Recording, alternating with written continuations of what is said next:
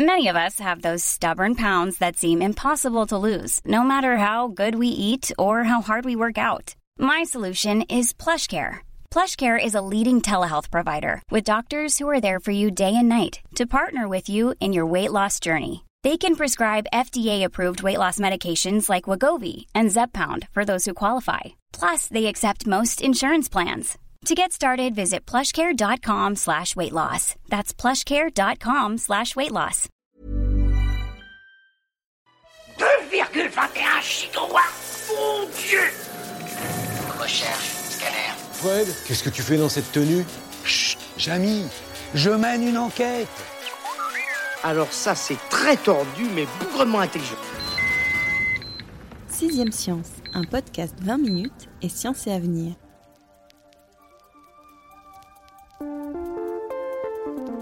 La France n'oubliera jamais le Bataclan. Le quotidien a peut-être repris son rythme de croisière depuis les attaques meurtrières qui ont coûté la vie à 130 personnes.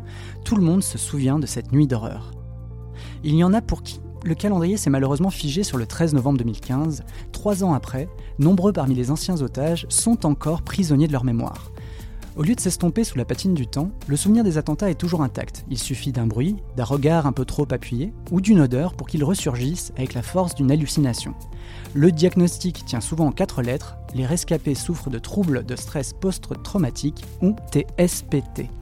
Pour rompre la boucle, il faut d'abord la comprendre, et c'est bien l'intention de l'étude Remember et de l'essai clinique Mémoire vive. Lancé au lendemain des attentats, les deux projets s'appliquent à sonder puis à penser les plaies traumatiques des victimes. Car la mémoire peut être soignée, nous dit Hugo Jalinière dans le numéro de novembre de Science et Avenir. Merci Hugo pour cette petite note d'espoir. Bonjour. T'es désormais un habitué, je pense que nos auditeurs commencent à connaître euh, ta voix. Bienvenue une nouvelle fois Merci. dans Sixième Science. À mes côtés, une des expertes santé de 20 minutes, Oyana Gabriel. Bonjour Oyana. Bonjour. Alors merci à tous les deux, vraiment, je vous le dis du fond du cœur, d'être venus nous apporter un petit peu de lumière hein, sur ce sujet qui est quand même assez sombre. Hugo, je commence avec toi parce que j'ai besoin peut-être qu'on pose vraiment le, décor euh, sur ce sujet. Donc, euh, les deux projets que j'ai cités, euh, l'essai clinique Mémoire vive et l'étude Remember, ont été lancés au lendemain des attentats. Est-ce que tu peux nous en dire plus? C'est ça, tout à fait. Au lendemain des attentats, et pour être précis, même le 18 novembre, donc cinq jours après, le directeur du, du CNRS de l'époque, Alain Fuchs, lance un vaste appel à projet sur la phrase qu'il utilise, c'est toutes les questions posées à nos sociétés par les attentats terroristes. Et donc un appel à projet, ça peut être de sciences humaines, mais de chimie, de, neurosciences en l'occurrence. Le CNRS va recevoir en, en quelques mois euh, plus de 300 propositions et il y en a 66 euh, qui sont retenues, essentiellement en sciences humaines, donc sociologie, histoire, etc. Et notamment un- le programme phare qui est l'étude des 1000, qui a consisté à recruter 1000 personnes en, plusieurs cercles, les personnes directement euh, victimes ou rescapées des attentats, euh, celles qui vivaient dans les quartiers où se sont produits les attentats, une troisième dans la ville, Paris, mais qui n'ont pas été directement touchés, et enfin un quatrième cercle avec des gens complètement extérieurs à Caen ou à Marseille. Un groupe témoin, quoi. Voilà, un groupe témoin, même si euh, ça, ça reste des, des personnes euh, Concernées, elles ont, voilà, elles ont entendu parler des concernées, euh, attentats, la, elles la- sont la France était touchée. euh, voilà. Et donc sur ce, ce programme des 1000, il y a une étude, Remember, qui a été euh, extraite, qui se base sur un certain nombre de participants à l'étude des 1000, et qui consiste à aller regarder directement dans le cerveau, par IRM, quels sont les mécanismes neuronaux qui entrent en jeu dans la survenue d'un trouble de stress post-traumatique. Voilà. Et l'essai clinique, à côté de ça, a été lancé euh, de la même façon euh, quelques mois seulement après les, attentats. Et lui a, une visée euh, thérapeutique et qui consiste à tester une thérapie importée du Canada pour atténuer les troubles de stress post-traumatique. Ok, donc on va entendre beaucoup parler hein, pendant cette émission de troubles de stress post-traumatique, TSPT. Hein. Euh, on est d'accord, c'est la même chose que le fameux PTSD américain. Oui, tout à fait. C'est juste la traduction française, euh, troubles de stress post-traumatique et euh, post-traumatic stress disorder en, en, anglais. Mais c'est la même chose euh, que ce dont souffrent les, les, les, les soldats, soldats, Voilà, les soldats qui reviennent du front. Et puis c'est quelque chose qui est, qui est vieux. En, en 14-18, on, on, approche du centenaire de, de, la fin de la guerre 1918. On appelait ça l'obusite. Et généralement, euh, ceux qui étaient qualifiés de trouillards étaient fusillés. Tiens, c'est curieux. Ils se promènent dans un souvenir qu'on a déjà effacé. Joyeux. Alors, quels sont les critères hein, pour qu'un événement, au lieu de devenir un souvenir qui, avec euh, le temps, pourrait s'effacer, euh, se transforme en trauma Qu'est-ce qui marche moins bien dans le cerveau ou qu'est-ce qui se passe pour qu'il y ait une sorte de court-circuit hein? J'ai vu que c'était une expression que tu utilisais dans ton article. C'est ça, oui. Il y, a, une espèce de... La, façon dont se fabrique le souvenir est court-circuitée par l'intensité de l'émotion vécue au moment de cette expérience traumatisante. Donc c'est une question d'intensité de l'expérience vécue qui en fait déclenche une hyperactivation de l'amygdale. Alors, en temps normal, un souvenir, même quand il est mauvais, ça peut être un très mauvais souvenir, il y a euh, l'effet du temps. C'est évolutif. C'est une des caractéristiques d'un souvenir, c'est que c'est évolutif. Quand on s'en souvient à un certain moment, on s'en souviendra pas de la même façon dix ans plus tard. La caractéristique du trouble de stress post-traumatique, c'est que le souvenir n'a pas pu se faire correctement. Donc, c'est cette notion de, de court-circuit. Ce qui se passe en fait, c'est que on a des structures dans le cerveau qui sont chargées de réguler et de fabriquer ces souvenirs. La première d'entre elles, c'est le, thalamus qui intègre les informations sensorielles. Le bruit, l'odeur, euh, la, vue, tout ça. Et cette information sensorielle, elle déclenche immédiatement l'amygdale, qui, elle, va réguler notamment les, hormones, euh, l'hormone du stress, le cortisol. Ce qui se passe dans un événement traumatique, donc qui met en jeu la vie des personnes, soit de soi-même, soit des autres, c'est quelque chose qu'on ne connaît pas, auquel on n'est bien évidemment pas habitué, c'est que ces informations hyperactivent l'amygdale. Et en temps normal, un mauvais souvenir, une mauvaise expérience, le cerveau va construire ce souvenir en comparant cette expérience à ses autres souvenirs dans l'hippocampe. Or là, il n'a aucun point de référence et c'est en quelque sorte la panique dans cerveau. Ce qui fait que la régulation des hormones naturelles, automatiques, en conditions euh, tolérables, ne se fait pas. Et donc, il y a ce traumatisme qui s'inscrit profondément dans le cerveau et qui fait que certains éléments de la vie courante vont nous ramener à ce traumatisme et nous replacer dans la situation émotionnelle qui, qui, qui, a, créé, qui a créé le trauma. À ce moment-là, qui a créé le trauma. Et euh, qu'est-ce qui, euh, qu'est-ce qui fait que justement le, trauma il est enregistré avec cette exactitude? C'est-à-dire qu'en gros, les, si j'ai bien compris, hein, certains rescapés par exemple du, Bataclan revivent exactement la même scène qui a été enregistrée à 100% et ils la vivent comme une hallucination. Tout à fait. C'est, quelque chose qui est difficile à comprendre quand on, l'a jamais expérimenté. Mais euh, la, la, la, la, patiente que j'ai interviewée, qui est une rescapée du Bataclan, qui est restée vraiment deux heures et demie avec les terroristes, otages, voilà, me racontait que pendant deux heures et demie, elle tremblait de tout son corps. Mais, mais euh, vraiment, euh, des, tremblements incontrôlables. voilà. Et ce qui s'est passé chez cette femme qui, par ailleurs, travaillait dans le milieu du spectacle. C'est-à-dire que quand on lui dit on va aller voir tel spectacle, il y a certaines situations où elle se mettait à retrembler de la même façon c'est évidemment euh, très handicapant. Et d'autant qu'il n'y a pas que les tremblements, il y a la peur qui va avec. C'est, elle tremble euh, de peur, une peur inexpliquée qu'elle ne peut pas raisonner et, qu'on ne peut pas calmer. C'est comme une hallucination. On sait qu'on n'est pas dans la scène, mais pourtant, on ne peut pas s'empêcher de s'imaginer que la porte va s'ouvrir avec euh, deux terroristes ouvrant le feu. Et c'est ça qui conduit aux stratégies, au comportement d'évitement. L'élément cardinal, c'est ce qu'on appelle ces intrusions on a l'impression de revivre la scène. Et ça découle sur les, le concept euh, d'évitement. Et Oyana, justement, là-dessus, tu, voulais nous dire un mot? Oui, parce que du coup, voilà, on a parlé du, cerveau, tout ce qui peut se passer, etc. Euh, ça a vraiment un impact sur leur vie quotidienne. Ça veut dire qu'il y a des gens qui peuvent plus prendre le métro, il y a des gens qui peuvent plus aller dans certains endroits. Ces stratégies d'évitement, euh, ça va se traduire par je vais plus à aucun endroit. Parfois, certains déménagent, changent de métier. Ça a un impact vraiment très fort sur leur vie quotidienne. Euh, voilà, ils en souffrent vraiment tous les jours, même trois ans après. Et quand on parle de stratégie d'évitement, ça va jusqu'à quoi? C'est-à-dire des gens qui ne vont plus au travail parce que justement il y a des éléments au travail qui leur rappellent ou qui pourraient ressusciter euh, cette hallucination. Tout à fait. Moi, la patiente qu'on interviewe dans Science et Avenir explique qu'elle a changé de travail assez rapidement. Un an, un an et demi après, elle s'est rendue compte qu'elle ne pouvait plus travailler dans le milieu du spectacle la salle de spectacle ou même la, salle de cinéma est pour elle un environnement euh, dangereux. Tiens, Hubert, au cas où les mémoires te revenaient, N'hésite pas, je t'appellerai Bill. En fait, quand, quand on vous parle de, de, PTSD, vous pouvez penser par exemple à la série Maniac euh, qui vient de sortir sur Netflix où euh, l'actrice Emma Stone incarne justement une, une, jeune femme qui souffre d'un traumatisme et qu'elle revit euh, au, au, sein de la série. Alors je ne veux, veux, pas trop la déflorer, je vous laisserai le, le plaisir de la, la dévorer parce qu'elle est, elle est vraiment pas mal. C'est conseillé par 20 minutes. mais Oyana, pour moi, ça c'est un point important. J'ai l'impression que le PTSD ou le TSPT pour, en français, il est très peu euh, connu, voire euh, peu compris hein, par le grand public aujourd'hui. Oui, tout à fait. Et c'est vraiment un problème pour, euh, pour revenir sur les victimes du, du 13 novembre. C'est très dur pour elles parce que trois ans après, il y en a beaucoup qui vivent encore très très mal ce quotidien. et c'est pas quelque chose que tout le monde comprend. Euh, ma collègue donc de 20 minutes, Hélène Sergent, a interviewé cinq personnes qui ont été euh, donc au Bataclan, au Carillon, qui sont toutes rescapées de, cet attentat. Ce qu'ils expliquent, c'est combien le regard de la société a pu changer. C'est vrai qu'au début, il y a eu vraiment euh, une empathie. Enfin, je pense qu'on l'a tous vécu. Aujourd'hui, les victimes du Bataclan parfois reçoivent des messages vraiment de haine.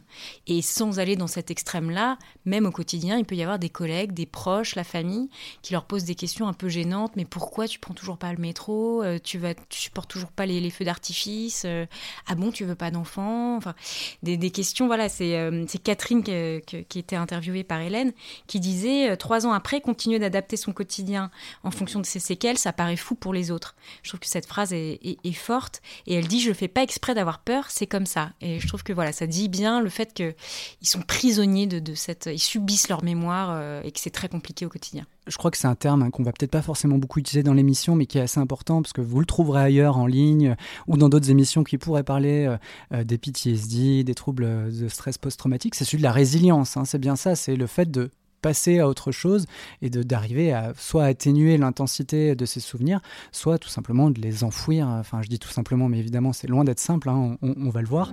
Qu'est-ce qui s'est passé? Je. Je ne m'en souviens pas. J'ai pris un cognard en pleine tête au bout de deux minutes. Je me suis réveillé huit jours plus tard.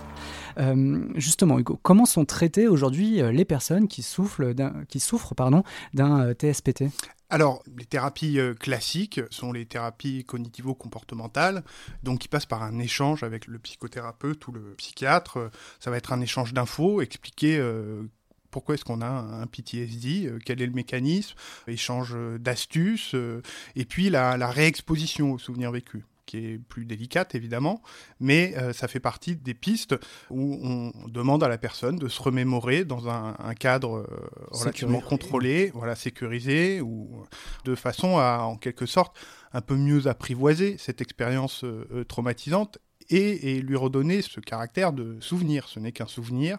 Les probabilités pour que ça euh, ressurgisse comme ça sont infimes. Voilà, essayer de, rationaliser un peu ça. Il y a une thérapie qui est assez euh, à la mode, qui est euh, le MDR.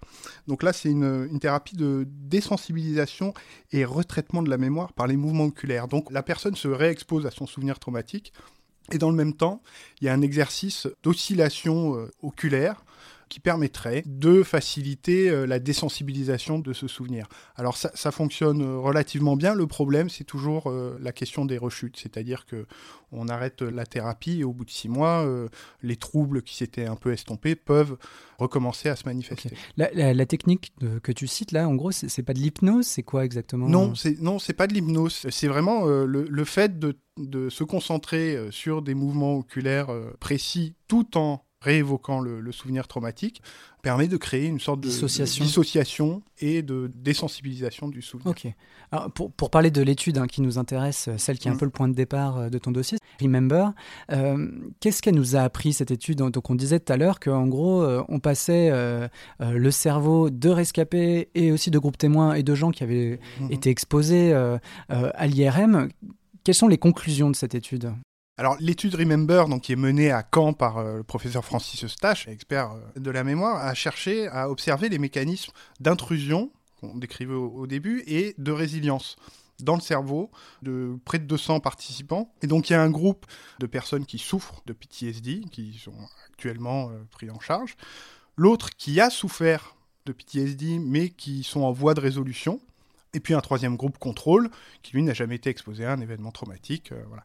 Et donc, ce qu'ils ont fait, c'est un protocole un peu euh, délicat. Euh, Francis Eustache m'expliquait qu'il fallait réexposer les personnes à l'intrusion, mais sans les choquer à nouveau.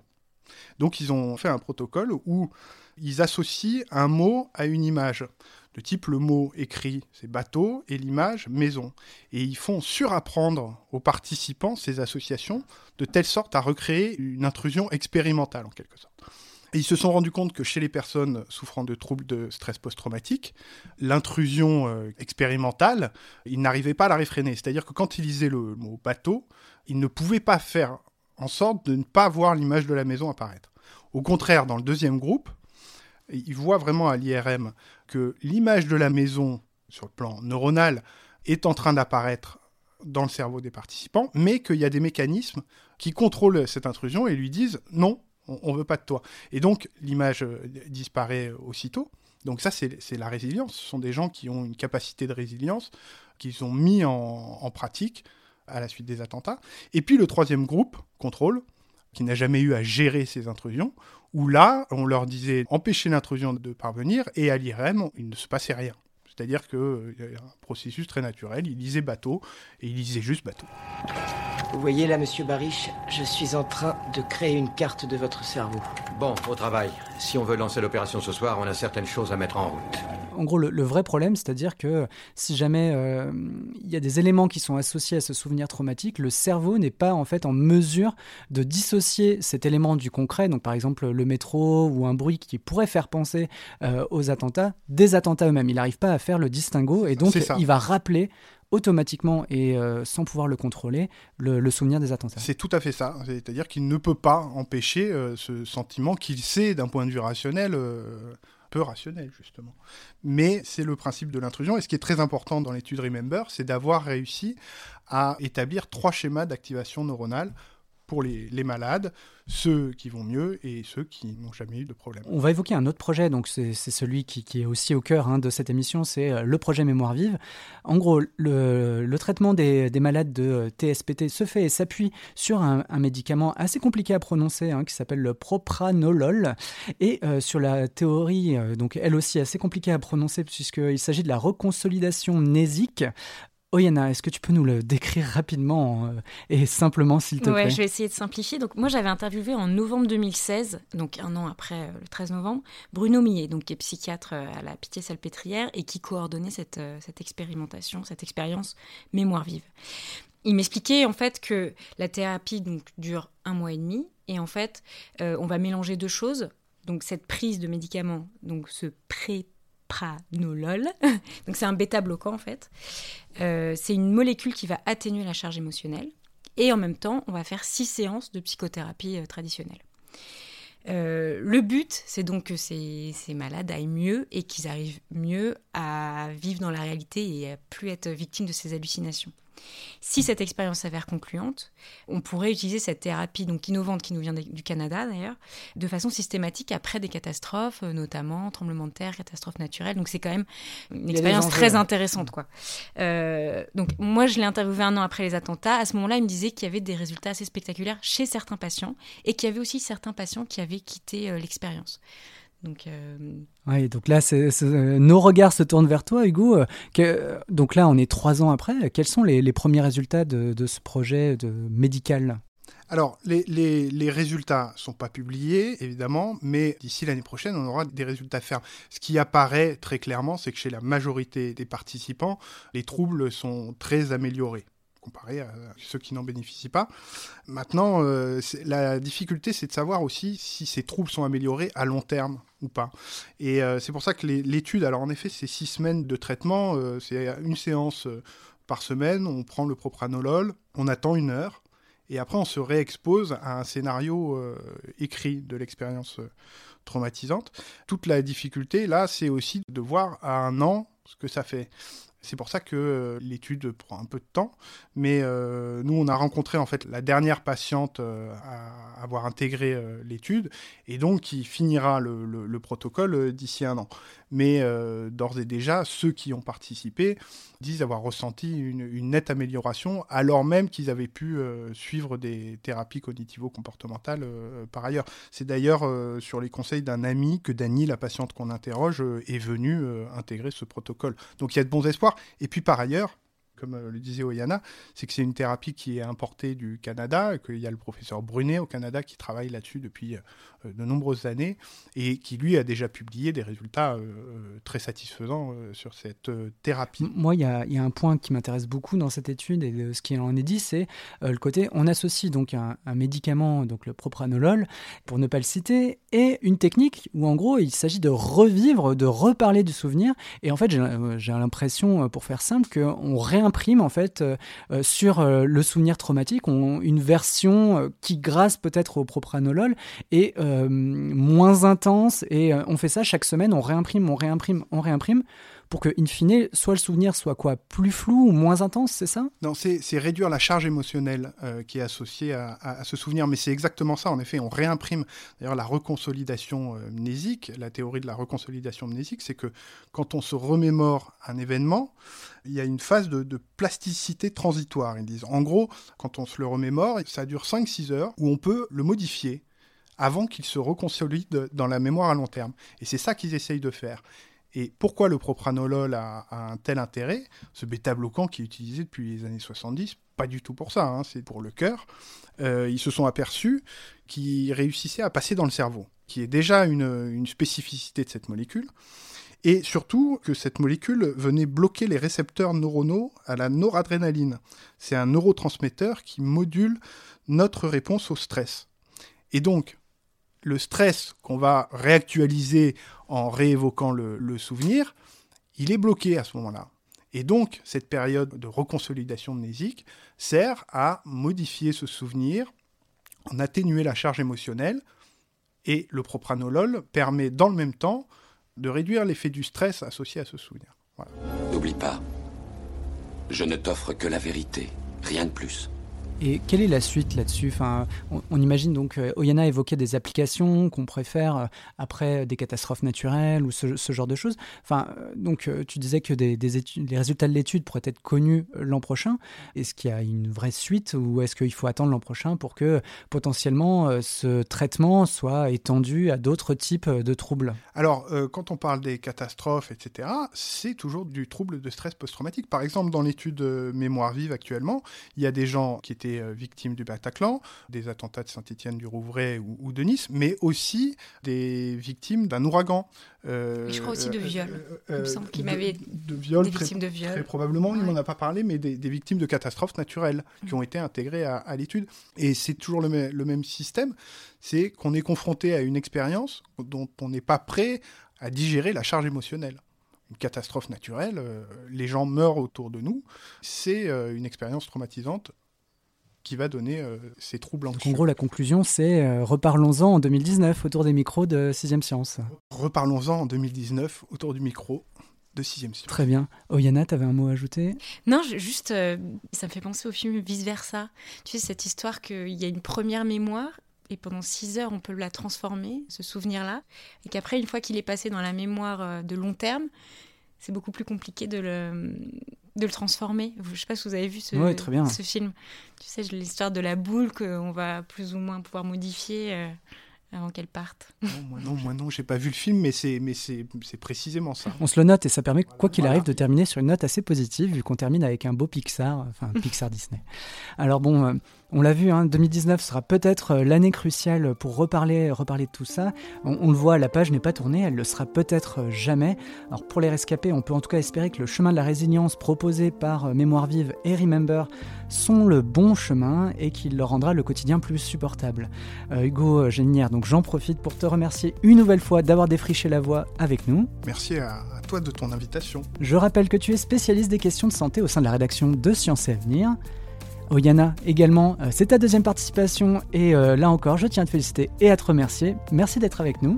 Merci à toi. Alors, avis aux curieux, vos yeux ont rendez-vous chez votre libraire pour en savoir plus et vos tympans devront attendre un petit mois pour le prochain épisode de 6ème Science.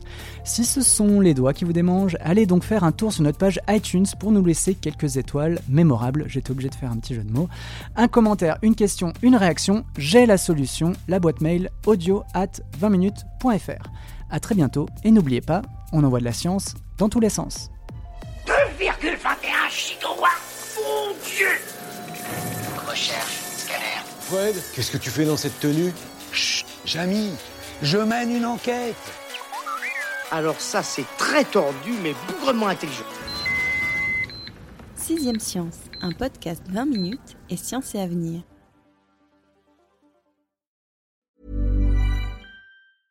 Mom deserves the best, and there's no better place to shop for Mother's Day than Whole Foods Market. They're your destination for unbeatable savings, from premium gifts to show-stopping flowers and irresistible desserts. Start by saving 33% with Prime on all body care and candles. Then get a 15-stem bunch of tulips for just $9.99 each with Prime. Round out Mom's menu with festive rosé, irresistible berry chantilly cake, and more special treats. Come celebrate Mother's Day at Whole Foods Market. Hey, it's Danny Pellegrino from Everything Iconic. Ready to upgrade your style game without blowing your budget? Check out Quince. They've got all the good stuff shirts and polos, activewear, and fine leather goods, all at 50 to 80% less than other high end brands. And the best part? They're all about safe, ethical, and responsible manufacturing. Get that luxury vibe without the luxury price tag. Hit up quince.com slash upgrade for free shipping and 365 day returns on your next order. That's quince.com slash upgrade. On ne va pas se quitter comme ça. Vous avez aimé cet épisode? Sportif, généraliste, sexo ou scientifique, varié mais toujours bien informé. Découvrez les autres podcasts de la rédaction 20 minutes sur votre application d'écoute préférée ou directement sur podcast au pluriel.20minutes.fr. Et merci de nous avoir écoutés.